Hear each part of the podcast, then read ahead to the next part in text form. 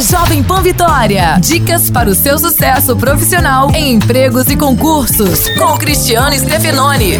Você tem mania de ficar faltando trabalho por qualquer motivo. Cuidado para não ser demitido. Mas afinal, em quais casos o trabalhador pode ter as suas faltas abonadas? O artigo 473 da CLT coloca várias situações, mas as principais são até três dias consecutivos em caso de casamento, até dois dias no caso de falecimento de parentes próximos, como pais, cônjuges, um dia para doar sangue, dois dias para tirar o título de eleitor e nos dias que for prestar vestibular, sendo especificamente nos dias das provas. Converse com a RH da empresa para tirar suas dúvidas e não se prejudicar no emprego. Abraço, sucesso e até a próxima.